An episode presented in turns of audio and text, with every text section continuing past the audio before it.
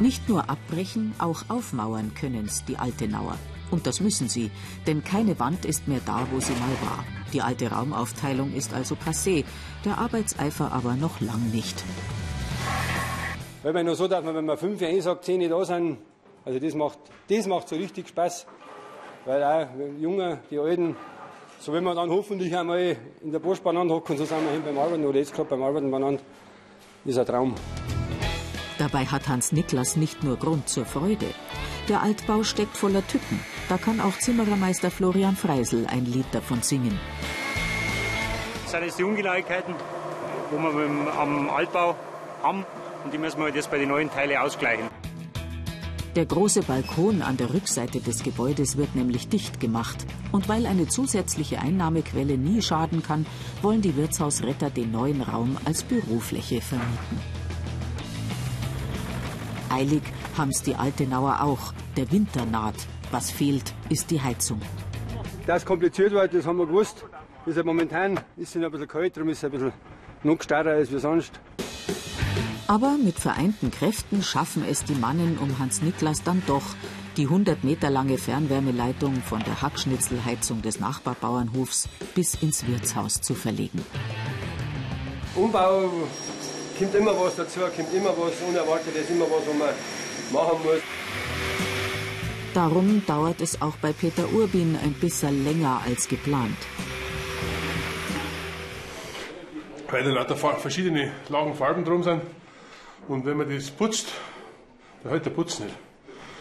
Das ist wieder Abwechslung zu meiner Arbeit.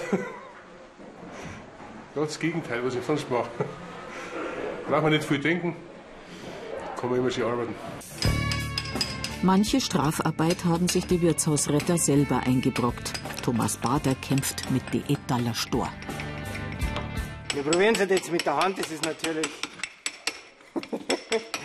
Siehst du, dass das eigentlich nicht so die tolle Arbeit ist, aber wenn es funktioniert, dann darf man es auch mit der Hand machen, denke ich. Der Bau ist Männer, die Deko Frauensache.